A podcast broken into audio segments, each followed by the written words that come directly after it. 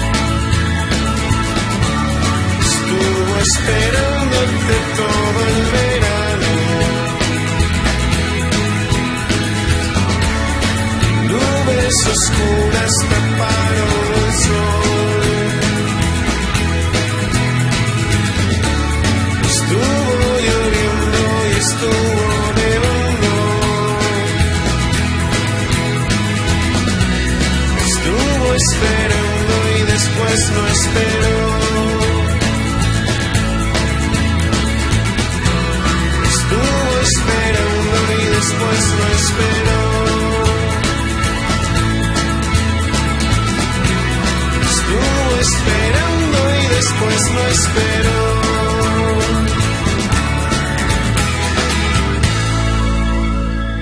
Bienvenidos y gracias por estar con nosotros en la primera edición del programa Ole la Ciencia, un programa emitido desde Brisbane, Australia, en la radio comunitaria 4EB. Hoy en día estamos saturados con la información que nos lleva a través de distintas fuentes, amigos, familia, redes sociales. Ole la Ciencia es un programa divulgativo donde intentaremos comunicar nuevos descubrimientos científicos o hablar de temas actuales. Generalmente, la literatura o el arte están considerados cultura, sin embargo, muchas veces la ciencia no. Este programa busca que nos demos cuenta de que la ciencia también es cultura y que es muy importante entender el mundo desde una perspectiva científica.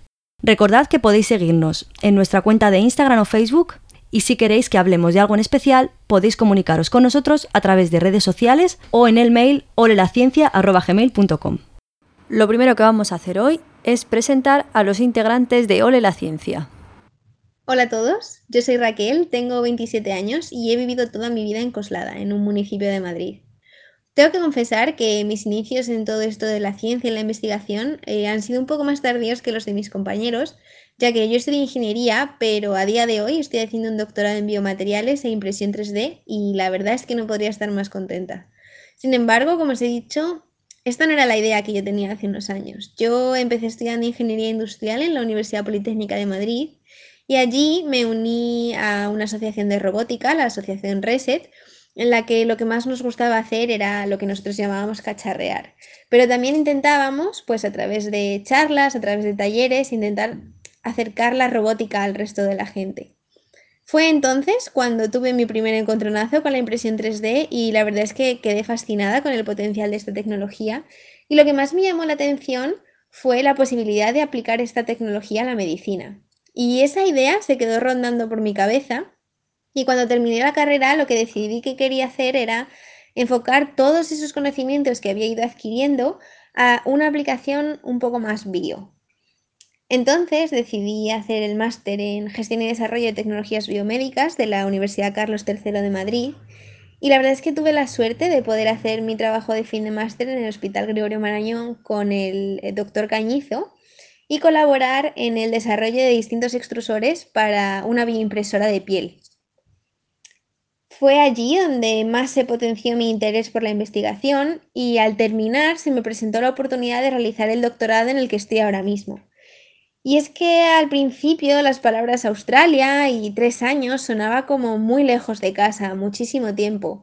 Pero bueno, al final me, me decidí a ello, me lancé a la aventura y a día de hoy estoy en el Instituto de Salud e Investigación Biomédica de QT Estoy estudiando nuevos materiales que puedan tener una aplicación en la regeneración de tejidos como la piel, utilizando nuevas tecnologías de impresión 3D.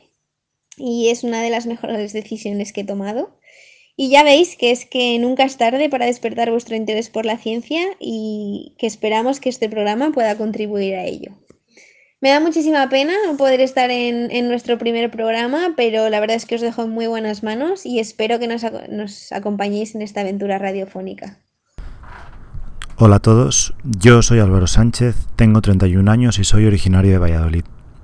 Desde muy pequeño me ha interesado la ciencia. Fue por eso por lo que decidí estudiar farmacia y más tarde bioquímica en la Universidad de Barcelona. Mi primer contacto con la ciencia fue probablemente cuando tenía 20 años, que empecé en el IDIVAPS, un centro de investigación que se encuentra en el Hospital Clínic en Barcelona. Fue entonces cuando me di cuenta de que la ciencia era lo mío. Durante mis estudios he tenido la suerte de poder hacer intercambios con otros países. Estuve viviendo en Suecia, que hice un Erasmus, y también en Australia, donde tuve la suerte de poder hacer la tesis de fin de grado en sepsis. Más tarde hice un máster en bioingeniería en el Institut Químic de Sarriá, en Barcelona. Y tuve la suerte de poder hacer la tesis de fin de máster en el MIT, en Boston, donde estuve un año investigando sobre un nuevo fármaco para tratar aterosclerosis.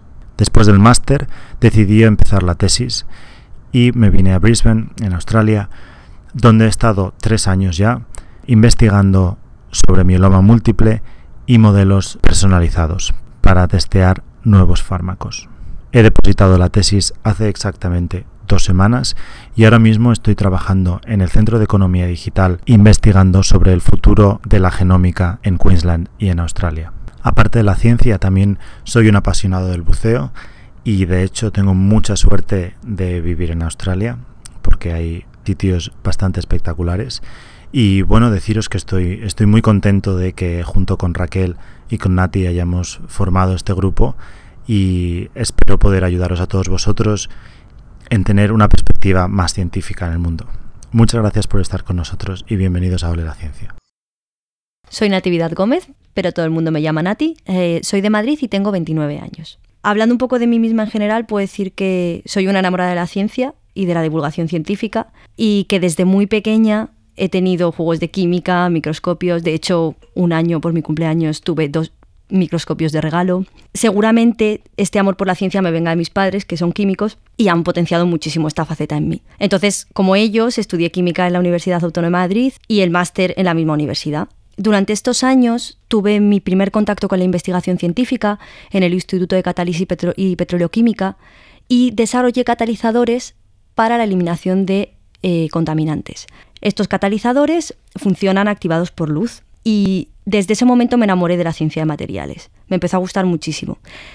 Y cuando empecé a buscar dónde hacer la tesis, encontré una oportunidad en la Universidad Complutense de Madrid, en la Facultad de Farmacia, y allí empecé a desarrollar materiales, pero en este caso para regeneración ósea. Por lo tanto, pude combinar mi pasión por la química con la biología. Eh, durante este tiempo, además, aprendí a hacer impresión 3D, que es algo que ahora mismo me gusta un montón, y, y la verdad es que durante mi tesis he, co- he conseguido tener un perfil bastante multidisciplinar que me ayuda un montón ahora a ver el mundo desde una perspectiva mucho más que solo desde la química. Además, durante la tesis he tenido la oportunidad de trabajar con distintos laboratorios, entonces estuve trabajando en Valencia, en la Universidad Politécnica, durante unos meses, eh, haciendo colaboraciones allí, conociendo gente estupenda en todos los sitios. Luego también he estado trabajando en, Francia, en Nantes, por tres meses. Y luego acabé viniendo a Australia eh, para hacer una, estancia eh, predoctoral durante seis meses. Aquí amplié un montón mi- mis conocimientos en impresión 3D y esta oportunidad que tuve fue la que me ha abierto la puerta a mi etapa pos- postdoctoral. Estoy aquí estudiando cómo desarrollar scaffolds, andamios tridimensionales, para eh, la regeneración de ligamento. Además, parte de mi trabajo también está enfocado en, el- en la modificación de este tipo de superficies para hacerlas antiadherentes y evitar eh, la adhesión bacteriana. Aparte de, de toda esta faceta científica, también me gusta un montón eh, aprender cosas nuevas sobre animales, salir, charlar y estoy muy contenta de poder estar aquí para, para daros mi perspectiva del mundo desde un punto de vista científico.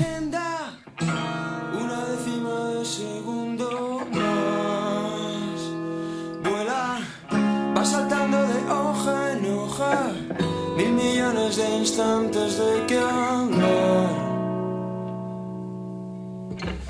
Una ráfaga de aire frío, un molino de viento hace girar. Sigue, va rodando sobre su eje, describiendo una trayectoria más. Es que no hay nada mejor que imaginar,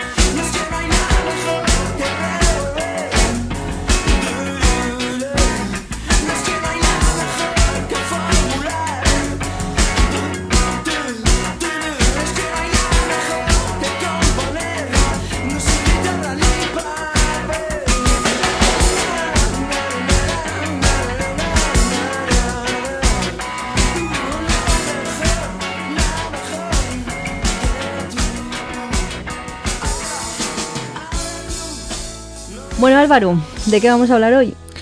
Pues mira, la verdad es que yo quería hablar esta, esta semana, en este primer programa, sobre el cambio climático, pero no sé si lo tendremos que reconsiderar. ¿Tú qué crees? Hombre, a lo mejor hay algún tema así que podemos tratar un poquito más de actualidad, no sé si se te ocurre. No sé, no sé si se me viene algo a la mente. Mm, no sé, ¿hay algún virus por ahí que te suene?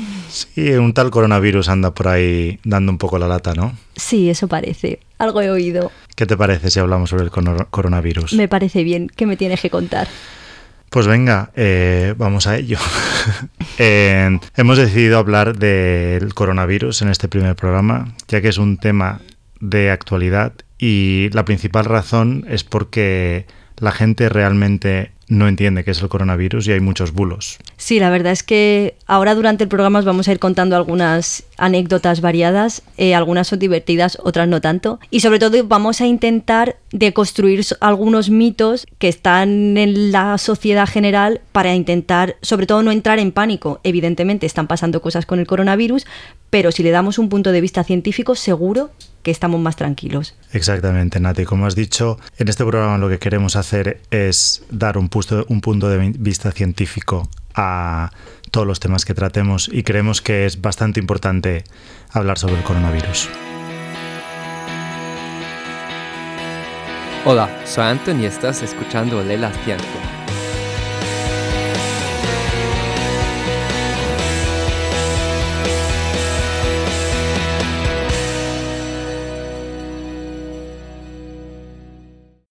Bueno, como ya os hemos dicho, este primer programa vamos a hablar sobre el coronavirus y el primer daño colateral que hemos tenido por el coronavirus es que Raquel, la tercera integrante del grupo, está en cuarentena en casa.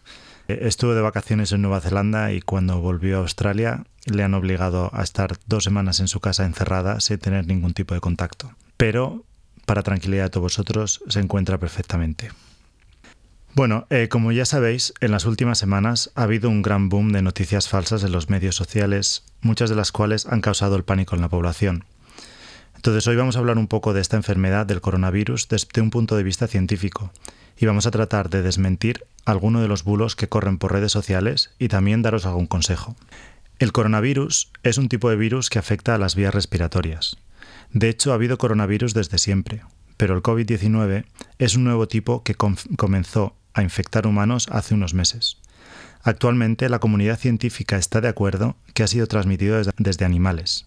Básicamente, el virus sufrió unos cambios, mutaciones, y empezó a ser capaz de infectar a seres humanos. Un gran problema que tenemos con el coronavirus, el COVID-19, es que es muy reciente. Si lo comparáis con la gripe, la gripe ha estado con nosotros desde hace más de 100 años, por lo que hemos tenido mucho tiempo para estudiarla. El coronavirus lleva con nosotros unos cuantos meses y, creedme con esto que os digo, en investigación todo se mueve muy despacio, por lo que necesitamos mucho más tiempo para entender el coronavirus completamente. El coronavirus en la mayoría de los casos tiene un diagnóstico leve. Sin embargo, en algunos, aproximadamente entre un 5 y un 6% de los casos, puede tener sintomatología grave. Esto es especialmente cierto en pacientes de riesgo, gente mayor de 80 años, fumadores o personas con otras enfermedades respiratorias, cardiovasculares o también gente con el sistema inmune débil. En estos casos puede tener incluso consecuencias fatales. Sin embargo, y otra vez reitero esto, no conocemos todos los detalles del coronavirus. Necesitamos más tiempo. Como habréis visto también, y esto sale en las noticias en redes sociales, la mortalidad del COVID-19 es distinta dependiendo si lo lees en una cadena de mensajes de WhatsApp o en un Twitter o si miras en comunicados oficiales. Vamos a intentar explicaros esto para que lo entendáis. Calcular este dato no está sencillo, y menos con un virus que comenzó tan recientemente. Hay que tener en cuenta varias cosas.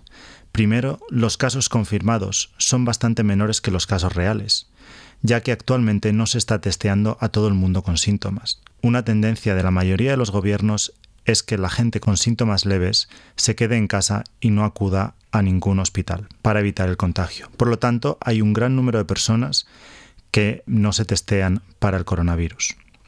Entonces, como ya hemos dicho, los casos, los casos, confirmados de coronavirus están subestimados. Sin embargo, los casos fatales, es decir, aquellos que la muerte está causada por coronavirus, esos sí que están prácticamente todos contados, Por lo tanto, se tiende a sobreestimar la mortalidad. Los síntomas causados por el coronavirus depende del paciente.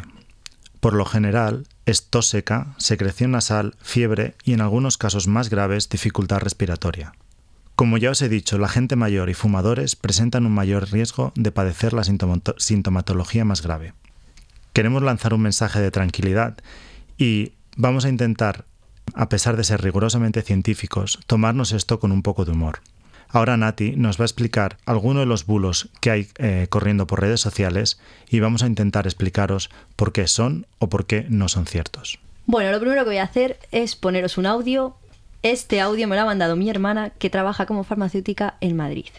Bueno, para actualizaros, están en falta mascarillas, geles hidroalcohólicos, vitamina C, aloe vera, alcohol, alcohol de romero, povidona, clorexidina, sobetadine, elacristalmina.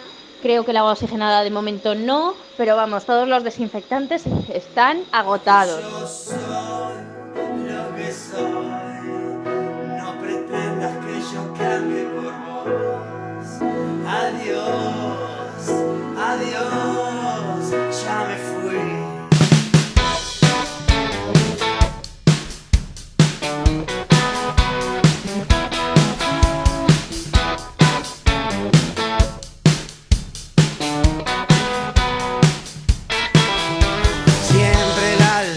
Termina en la farmacia. Es hora de cortarla, no lo pienses más. ¿Cuál es el problema? El precio de la pena. No hay nada más rico que la libertad. Adiós, me voy.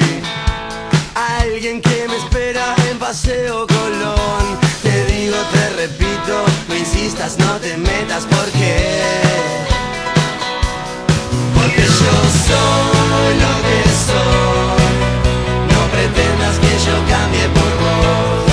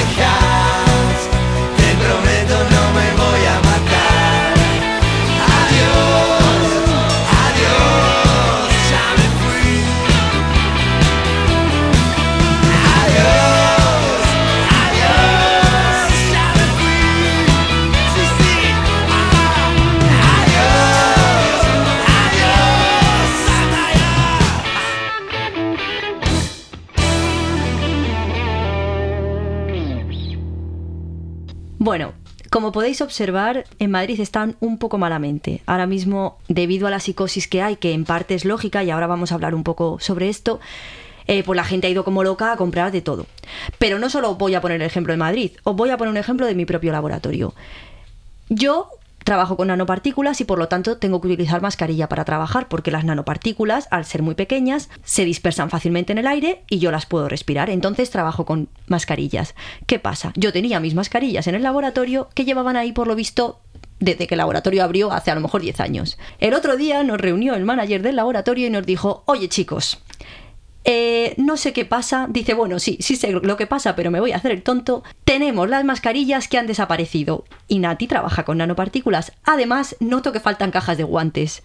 No quiero hacer a nadie culpable de esto. Pero las mascarillas nuevas las he guardado bajo llave. Si necesitáis alguna tenéis que venir con justificación para usarlas. Esto es un ejemplo muy claro de la psicosis que está causando, incluso en científicos. Yo trabajo en un laboratorio rodeada de científicos y de clínicos. Os voy a contar una serie de, de cosillas para entender qué es lo que está sucediendo, si las mascarillas son importantes, si no. Entonces mi primera pregunta es, Álvaro, ¿tú sabes cómo de grande es un virus? Pues no lo sé exactamente, pero tiene que ser muy pequeño, ¿no? Es bastante pequeño, sí. Los coronavirus, en este caso el tipo de virus al que nos estamos enfrentando, es, está en torno a entre 80 y 200 nanómetros, ¿vale? ¿Qué significa eso? Significa que muchas de las mascarillas que tenemos no tienen el poro suficientemente pequeño como para que este tipo de virus no entre. Entonces, hay que tener muy en cuenta, por ejemplo, los tipos de mascarilla que hay. Tenemos dos tipos de mascarillas, las generales, que son las típicas que utilizan los médicos, que tienen un tipo de poro grande, es un tejido o un tejido de papel que lo que permite es que la persona que la está portando no expulse nada nocivo. Es decir, si tú tienes coronavirus, esas estas mascarillas pueden ser útiles porque así no contagias a otra persona. Si toses, pues tu mucosidad, tu saliva no va a la otra persona. Sin, embargo, si tú estás, si tú no tienes coronavirus y estás llevando este tipo de mascarilla y hablas con una persona que sí que lo tiene, si esa persona te expulsa un poco de saliva, tú puedes coger igual el coronavirus. Por lo tanto, no locura con las mascarillas porque muchas de ellas ni siquiera protegen. Y en cambio, personas que sí que las necesitan no están pudiendo acceder a ellas, como contaba mi hermana Isabel en el audio. Por otra parte, guantes. Locura con los guantes. Bueno, Luego hablaremos del papel higiénico, que esa es muy divertida, pero esa lo voy a dejar para el final. Los guantes. Eh, los guantes te permiten manipular objetos, etcétera, sin que las cosas lleguen a tu piel. Vale, pero si tú llevas guantes y te tocas la cara, todo lo que has tocado antes te va a la cara. Si te tocan los brazos, va a los brazos. Lo mismo, tener guantes está bien, pero una de las cosas más importantes que tenemos que hacer para no coger el coronavirus es no tocarnos la cara, aunque hayamos utilizado guantes. Más cosas que comenta mi hermana el audio que se han agotado. Solución etanólica. Álvaro, ¿tú sabes por qué usamos solución etanólica? Yo lo que sé es que el etanol, o sea, el alcohol, mata a las bacterias y a los virus también. Ajá, efectivamente. Álvaro sabe mucho, es un tío muy listo. Eh, otros mitos respecto a esto, que algunos son muy divertidos, ahora vamos a hablar de ellos, el etanol, la solución etanólica. La solución etanólica efectivamente es capaz de penetrar en, en la membrana que recubre el virus de una forma u otra, un poco así explicado, desintegrarlo. Deshace la membrana y por lo tanto el, el, virus muere. ¿Qué sucede? No cualquier tipo de etanol vale. En Rusia, la gente, bueno, de hecho en Rusia y en otros países, no voy a decir solo uno, la gente estaba utilizando etanol, pero no etanol normal. Estaba utilizando vodka para desinfectar. El vodka tiene bastante alcohol, no bebáis mucho, pero si tiene solamente un 40%. Esa concentración de alcohol no es suficiente como para disolver la membrana que recubre el virus. Por lo tanto, no es efectivo. No lavéis las manos con vodka. Y Nati, una pregunta. ¿La ginebra vale? La ginebra tampoco, tiene poco alcohol. Tampoco el tequila, no utilicéis ron, whisky. Hay que ir a la farmacia y comprar solución etanólica de al menos un 60%. Además, es muy importante que os lavéis las manos antes de usar este tipo de solución. Porque si, el, si tú utilizas la solución etanólica y tienes las, mano, las, manos cubiertas de grasa o muy sucias, el etanol no va a conseguir penetrar esa capa de básicamente porquería. Entonces, básicamente lo que estás diciendo, Nati, es que primero, si nos podemos lavar las manos, es lo más efectivo. Sí, ahora voy a explicaros la maravilla del jabón. Mucha gente no sabe lo guay que es. El, el, lo último que quiero mencionar sobre el etanol, sobre la solución etanólica en general, es que una vez te la aplicas, no te laves las manos, porque volvemos a lo mismo. Si te has aplicado la solución etanólica y después te lavas las manos, el etanol se va a disolver en el agua y por lo tanto no va a ser efectivo. ¿Sabías todas estas cosas, Álvaro? Sabía lo de que el etanol se tenía que evaporar, pero pensé que el vodka mataría el coronavirus. Más cosas. El jabón. Maravilla del jabón. Voy a contaros primero una curiosidad que la verdad es que he aprendido mientras, mientras estudiaba para hacer el programa y es que lo de lavarse las manos antes de tratar a un paciente es algo bastante nuevo, o sea que para que veáis. Entonces, imaginaros lo que no haremos la gente de a pie. El jabón tiene una estructura química que es muy interesante y yo de esto sé un poquito. Tiene una estructura que se llama anfifílica, es decir, tiene una parte hidrofóbica y una parte hidrofílica. Diréis, ¿qué es eso? La parte hidrofóbica es que no le gusta el agua, tiene fobia al agua, y la parte hidrofílica es que tiene una parte de la, una parte de la molécula que forma el jabón que le gusta mucho el agua, hidrofílica. Esto permite que el jabón penetre en la membrana de muchísimos microorganismos, como por ejemplo los virus. Entonces, si tú te lavas las manos con jabón, el virus también se va a romper, porque la membrana que forma el virus tiene una estructura muy parecida a la del jabón. Entonces, el jabón que es muy listo es capaz de engañar químicamente a la membrana del virus, entrar ahí, romperla y ya no tenemos más virus. Otra gran ventaja que tiene el jabón respecto a la solución etanólica es que la grasa y la porquería que podemos tener en nuestras manos se disuelve en el jabón. Es decir, no pasa nada si ya tenemos las manos sucias, el virus se va a morir igual. O sea que si te puedes lavar las manos con agua y jabón, mucho mejor. Lo digo para que no os volváis locos. Seguro que todos tenéis jabón en casa. Si no habéis encontrado solución etanólica, no pasa nada. Hay jabón en casa, lavaros las manos lo máximo que podáis.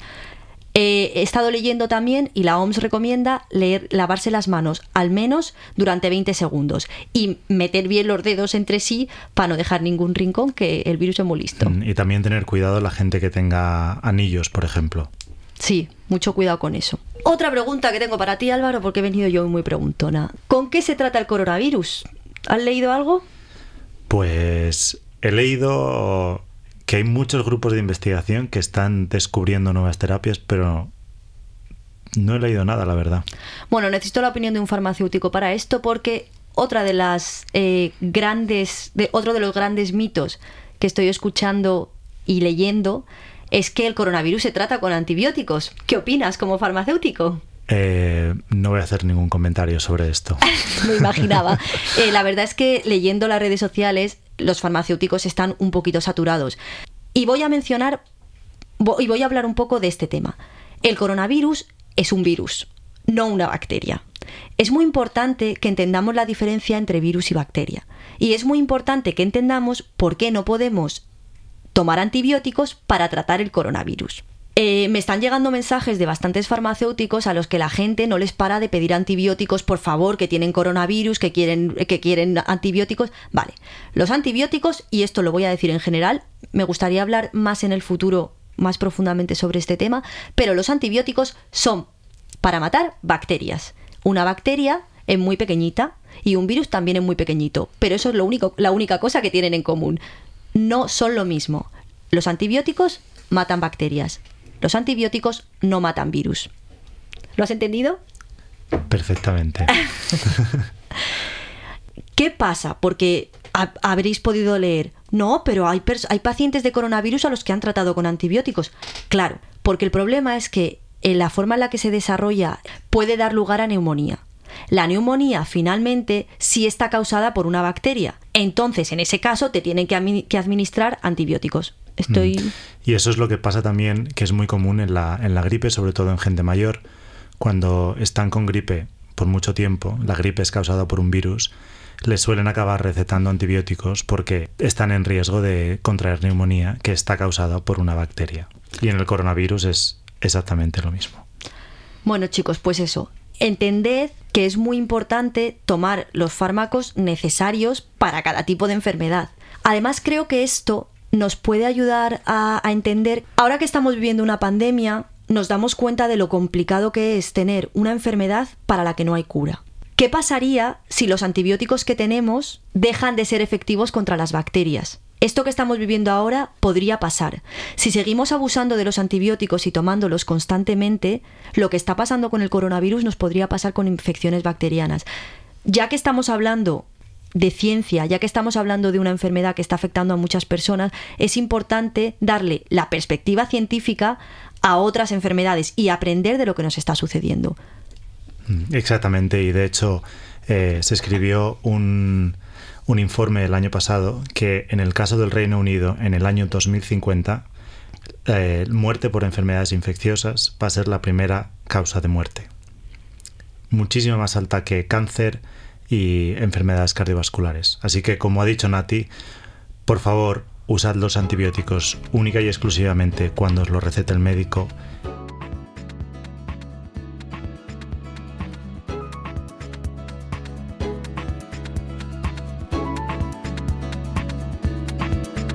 Vale, una vida lo que un sol, una vida lo que un sol vale.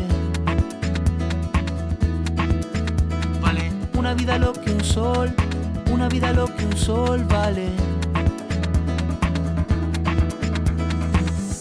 Se aprende en la cuna, se aprende en la cama, se aprende en la puerta de un hospital. Se aprende de golpe, se aprende de a poco y a veces se aprende recién al final. Toda la gloria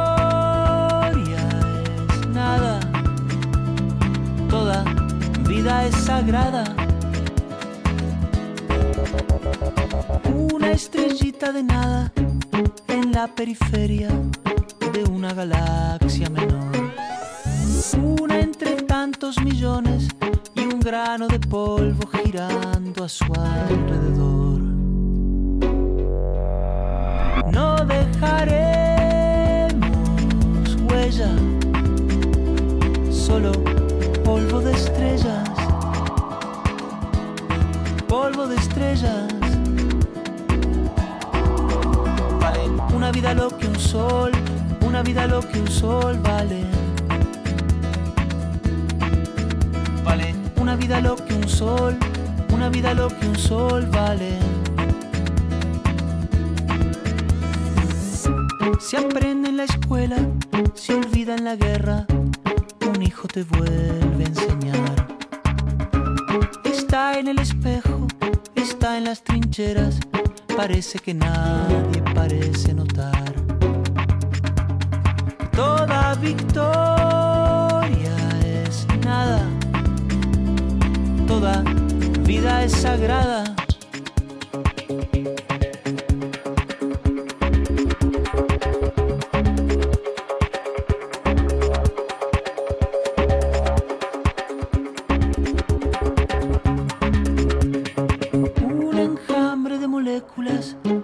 Puestas de acuerdo de forma provisional. Un animal prodigioso con la delirante obsesión de querer perdurar. No dejaremos huella, solo polvo de estrellas. Polvo de estrellas. Oh, una vida lo que un sol, una vida lo que un sol vale. Vale, una vida lo que un sol, una vida lo que un sol vale. Vale, una vida lo que un sol, una vida lo que un sol vale. Vale, una vida lo que un sol, una vida lo que un sol vale. En esta última parte del programa eh, lo que queremos hablar un poco es de cómo comportarse con el coronavirus. Y lo primero que queremos hacer es mandar un mensaje de tranquilidad y sobre todo de responsabilidad a la población. Actualmente el mayor problema es asegurarse de que todos los pacientes que necesitan tratamiento lo reciben. Así que, aunque no seas población de riesgo, por favor sigue las instrucciones de los organismos oficiales y quédate en casa. Ev- Evita aglomeraciones y mantén estándares muy altos de higiene personal. Recordad lo que os ha dicho Nati de las manos, lavaros las manos con agua y jabón al menos 20 segundos. Tenemos que evitar que los contagios crezcan muy rápidamente, ya que colapsaría el sistema sanitario. Antes de pasar al siguiente parte, lo que nos gustaría hacer desde Ole la Ciencia es agradecer a todos los profesionales sanitarios por su esfuerzo y su, y su, indispensable papel en estos momentos. Y también queremos enfatizar el importantísimo papel de investigadores y que necesitamos seguir y que la investigación científica tiene que seguir siendo una prioridad en todos los países. Ahora hemos tenido la suerte de contactar con una psicóloga, Laura Sánchez, eh, que nos va a hablar un poco de cómo afecta psicológicamente a las personas el coronavirus, desde dos puntos de vista. Primero, el estar tanto tiempo en casa. Hola Laura y muchas gracias por estar con nosotros. Hola equipo de Hola la Ciencia y muchas gracias por invitarme. Laura, con todo este tema del coronavirus, la gente está pasando mucho tiempo en casa. Como ya sabemos, esto puede afectar psicológicamente a las personas. ¿Tienes alguna recomendación para nuestros oyentes? Bueno, algunas de las recomendaciones básicas que podemos tener para este periodo de cuarentena. Eh, la recomendación fundamental es el establecimiento de rutinas, es decir, el mantener un horario estable, la hora de levantarse, las horas de las comidas, la hora de irse a dormir. Todos estos eventos son los que organizan nuestro día. Podemos tener un horario para los días laborables de lunes a viernes y otro horario para los fines de semana. Más allá de esto, podemos fijarnos tareas a realizar dentro de algunos periodos de tiempo. Hay tres pilares básicos a los que tenemos que dedicar tiempo cada día. Es importante que dispongamos tiempo para desarrollo intelectual, que puede ser pues trabajo, estudios, eh, lecturas, lo que sea. Tiempo para ejercicio físico y tiempo de ocio. En cuanto al tiempo de ocio, debido a esta situación excepcional, eh, vamos a disponer más tiempo de ocio del que estamos acostumbrados por lo general. Y quizá este es el rato que más difícil tenemos de ocupar el tiempo. Eh, para ello podemos aprovechar para hacer cosas que siempre queremos hacer pero para las que nunca encontramos tiempo. Por ejemplo, aprender a tocar un instrumento, decorar la casa, limpiar los armarios, tiempo para dedicar a nuestro hobby o incluso tiempo para probar diferentes cosas y encontrar un hobby. Se puede aprovechar para pasar más tiempo con la familia, para poder hablar más con ellos, realizar juegos en común. Esto no quiere decir que haya que estar todo el día juntos y hablando, se pueden tener momentos a solas, incluso en espacios pequeños, y también es importante respetar estos momentos de intimidad. Es importante, además de esto, no perder el contacto social. Estos días, eh, bueno, ahora mismo gracias a la tecnología lo tenemos bastante fácil, el poder hablar con gente aunque no esté en nuestra casa y cuando hablemos con estas personas es importante eh, tratar de hablar de otros temas diferentes al coronavirus, para que no sea el aspecto único y central de nuestro día. Una idea para ayudarnos a ocupar este tiempo de ocio, por ejemplo, es realizar una lista con todas las cosas que habitualmente queremos hacer y para las que no tenemos tiempo. Y de esta manera, cuando no sabemos qué hacer a lo largo del día, podemos recurrir a esta lista y elegir una de todas las cosas que tenemos apuntadas. Yo personalmente recomiendo escribir esta lista al principio de la cuarentena, porque es cuando tenemos más recientes todas estas ideas que de las cosas que nos gustaría hacer y no estamos tan metidos en la rutina de estar en casa y nos quedamos sin ideas. También se puede ir completando si se te van ocurriendo cosas. Además de todo esto, hay otras eh, recomendaciones generales para estar tanto tiempo en casa. En primer lugar, tener la casa ventilada, suficientemente limpia y ordenada como para poder estar a gusto en ella. Cambiarse de ropa, es decir, no estar todo el día en pijama realizar comidas saludables. No olvidemos que esta cuarentena es para evitar contagios, por lo que cuanto mejor tengamos nuestro sistema inmune, mayor protección tendremos frente al virus. Además, si se va a trabajar o a estudiar en casa, es recomendable hacerlo siempre en el mismo lugar, para de alguna manera asociar este lugar al momento de trabajo. Nos ayudará más a concentrarnos. También de la misma manera, em, para mantener un poco la higiene del sueño, se recomienda utilizar la habitación como lugar para dormir siempre que sea posible y no como lugar de ocio o para pasar el día. Es cierto en general que este es un periodo difícil, pero también en cierta manera es una oportunidad para reconectar con nuestros seres queridos y con nosotros mismos, así que podemos aprovecharla. Fantástico. Recordad mantener un horario fijo y habilitar una zona de trabajo para crear hábitos. Otra situación complicada, y esto se va a empezar a ver en las próximas semanas, es cómo reaccionar ante una infección de coronavirus. Y aunque no seas población de riesgo, si estás contagiado, tienes la obligación moral de contactar con todo aquel con el que has estado en contacto para que tomen medidas y evitar contagiar a terceros, y que esta gente se monitoren. Es posible que haya una corriente de rechazo hacia pacientes infectados por coronavirus, ahora mismo y también en el futuro. Laura, ¿qué recomendaciones darías a nuestros oyentes? Sí, en primer lugar, a la hora de comunicar que tenemos el coronavirus, es muy importante estar seguros de que efectivamente lo tenemos. De esta manera nos aseguramos de transmitir una información veraz y no alarmar a otras personas sin necesidad. Una vez que estamos seguros de que tenemos el coronavirus, es importante comunicarlo a las personas con las que hemos estado en contacto, porque así permitimos que ellas tomen las medidas que consideren necesarias para proteger a la gente de su entorno. El comunicarlo es importante porque de alguna manera estamos cuidando a las personas y a sus seres queridos. Al tomarte el tiempo y la molestia de decir a tus compañeros o amigos que tienes el virus, les estás demostrando que te importan y que te importa tanto su bienestar y su salud como el del resto de las personas a las que podrían contagiar. A la hora de comunicarlo, lo mejor es hacerlo de una forma clara, directa y sincera, para que no se produzcan malentendidos, ya que la información que queremos transmitir es importante y tiene consecuencias. Lo ideal es que estés informado de los síntomas y de, y de las medidas que hay que tomar para evitar contagios. Así, si la persona con la que estás hablando le surgen dudas, puedes resolverlas de primera mano y puedes aplacar estos primeros instantes de incertidumbre o de miedo. Es imprescindible que esta información sea veraz, es decir, que provenga de fuentes oficiales. Si no estás seguro de esta información, lo mejor es que no digas nada y que les dirijas al número de teléfono que está habilitado para estas consultas. Por último, a la hora de comunicar la noticia, trata de escuchar lo que la otra persona tenga que decir. Es una forma de tener en cuenta sus emociones y pensamientos. Como hemos dicho, el simplemente hecho de comunicarlo es una forma de demostrar que esa persona te importa, y el, y el dedicarle tiempo para escucharle es otra forma de demostrarlo. Es posible que sea una noticia que nos espera, y puede haber diferentes formas de reaccionar, desde la incertidumbre, el miedo hasta el enfado. En cualquier caso no se trata de buscar culpas, sino de asumir la responsabilidad que todos tenemos sobre qué hacer para evitar la propagación y que esta situación pueda superarse lo antes posible. Muchas gracias otra vez. Estamos seguros de que esta información ayudará a muchos de nuestros oyentes.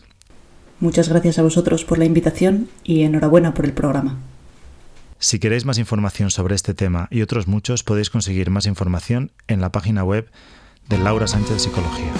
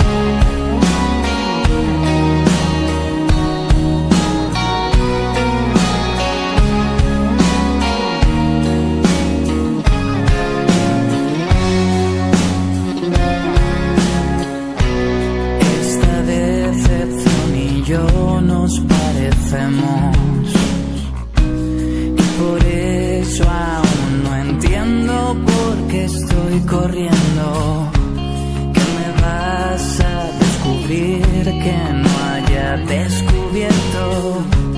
Diez mil días y cien noches tumbado en el suelo. Como los elementos de un universo, volvemos a ser átomos dispersos. Reconozco que he soñado con la posibilidad de poder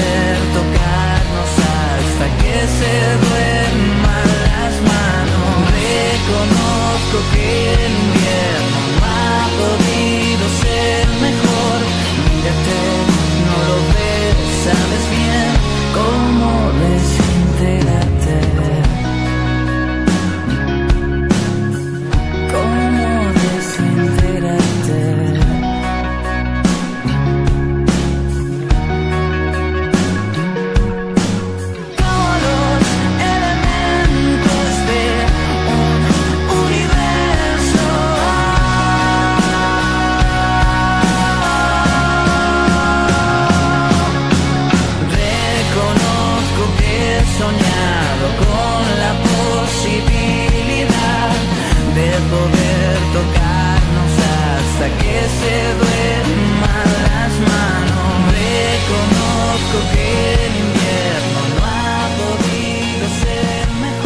suerte haber tenido a Laura para contarnos todas estas cosas. Desde este programa entendemos lo duro que es ahora mismo lo- toda la situación que está sucediendo mm, relacionada con el coronavirus. Y aunque, por ejemplo, aquí en Australia no estamos en la misma situación que en Europa, que no estamos tan encerrados como vosotros, queremos mandar un mensaje de apoyo y queremos intentar que todo este tiempo que vais a tener lo podáis aprovechar para leer y aprender. Entonces os vamos a hacer una serie de recomendaciones, como por ejemplo, Bueno, yo os quería recomendar un, un libro que leí ya hace, hace unos meses que se llama Exploradores del Futuro y explica, la verdad es que de una forma muy, muy sencilla, cuáles son los avances tecnológicos que van a tener en el futuro. Por ejemplo, uno del que me acuerdo es que explica cómo los viajes en avión se van a hacer eh, mucho más rápidos y eso será lanzando el avión fuera de la estratosfera. Bueno, y no, no solo es todo leer, también tenemos que ten- tener tiempo para relajarnos en el sofá y ver un poco Netflix, así que ahora creo que Nati ha visto un par de documentales que os quiere recomendar. bueno, eh, el primero de ellos, de hecho no sé si está en Netflix, pero se llama Cosmos y es súper interesante, habla del cosmos, nunca mejor dicho, del espacio, explica un poco eh,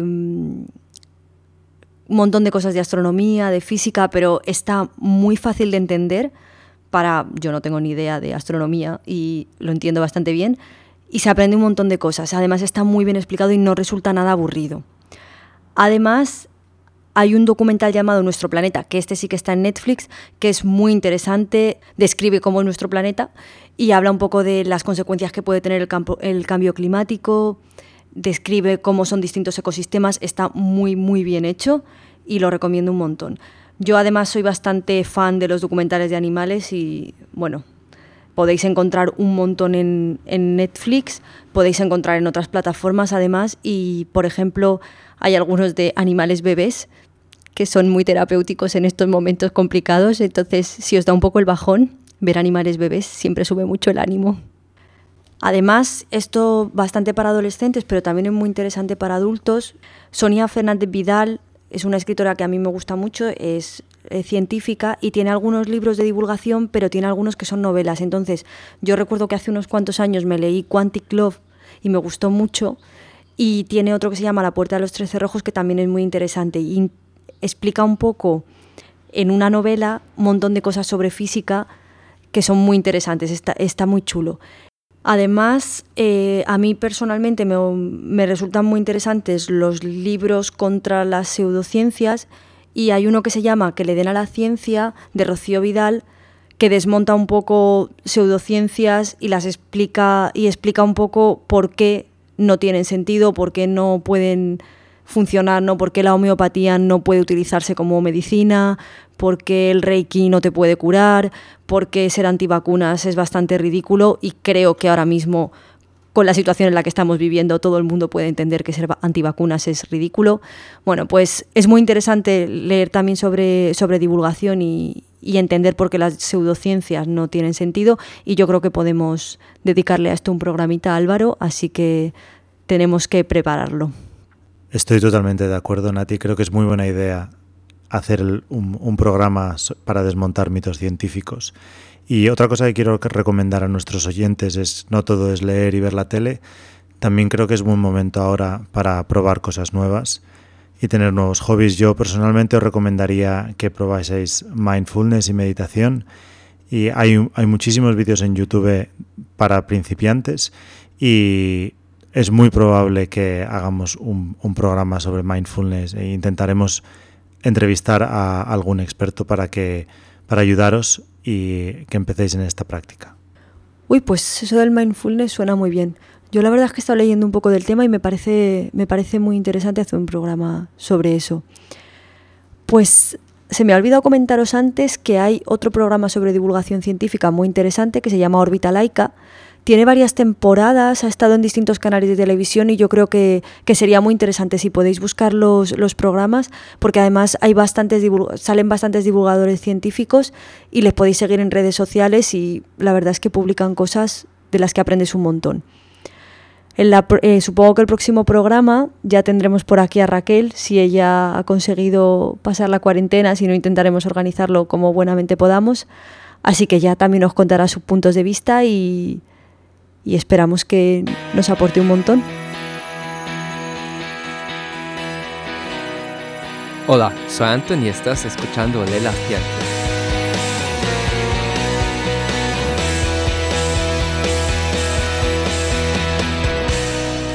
Bueno, Nati, parece que por desgracia el programa de hoy llega a su fin. ¿Qué te ha parecido? Jo, me lo pasa muy bien y se me ha pasado muy rápido. Sí, bueno, eh, dentro de poco nos volveremos a ver. Eh, una cosa que queremos decir al final del programa es que esta pandemia nos tiene que hacer reflexionar sobre el ritmo de vida que llevamos. No sé si has visto esta foto de la NASA, Nati, que eh, enseña los gases de efecto invernadero en la región de Wuhan, en China, y la enorme reducción de estos gases en tan solo un mes. Sí lo he visto y me imagino que los próximos días podremos ver imágenes de Europa, Estados Unidos similares en las que la contaminación se está reduciendo notablemente.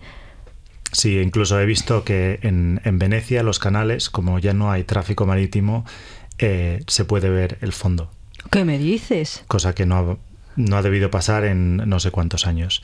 Entonces, de esto precisamente es sobre lo que vamos a hablar en el próximo programa, que vamos a hablar sobre el cambio climático. Creo que es un tema muy importante. Eh, me parece que, que necesitamos entender qué es lo que está pasando, ¿no? Ahora todos estamos súper asustados porque está sucediendo esto, pandemia, pandemia. Bueno, el planeta no es que esté muy allá y yo no veo a la gente tan asustada. Exactamente, no tenemos que desviar nuestra atención, pero bueno, eh, recordad eh, seguir nuestras indicaciones. Cualquier duda que tengáis, eh, podéis buscar información en los organismos oficiales. Y bueno, os animamos a que si tenéis cualquier pregunta, cualquier aclaración o queréis que hablemos de algo en concreto, podéis contactar con nosotros en nuestro email olelaciencia.gmail.com, redes sociales o en Facebook en la cuenta de 4B en español. Mucha ver- muchas gracias por haber estado con nosotros.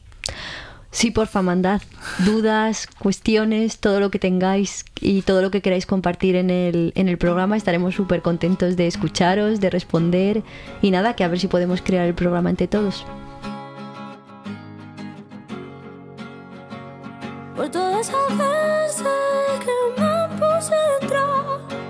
yo cambié lo mío por lo que tú querías.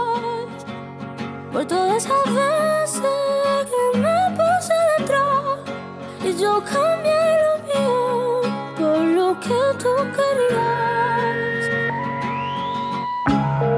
Esa bicha que ahora tiene baby, no saben qué. Esa bicha que ahora tiene baby, no saben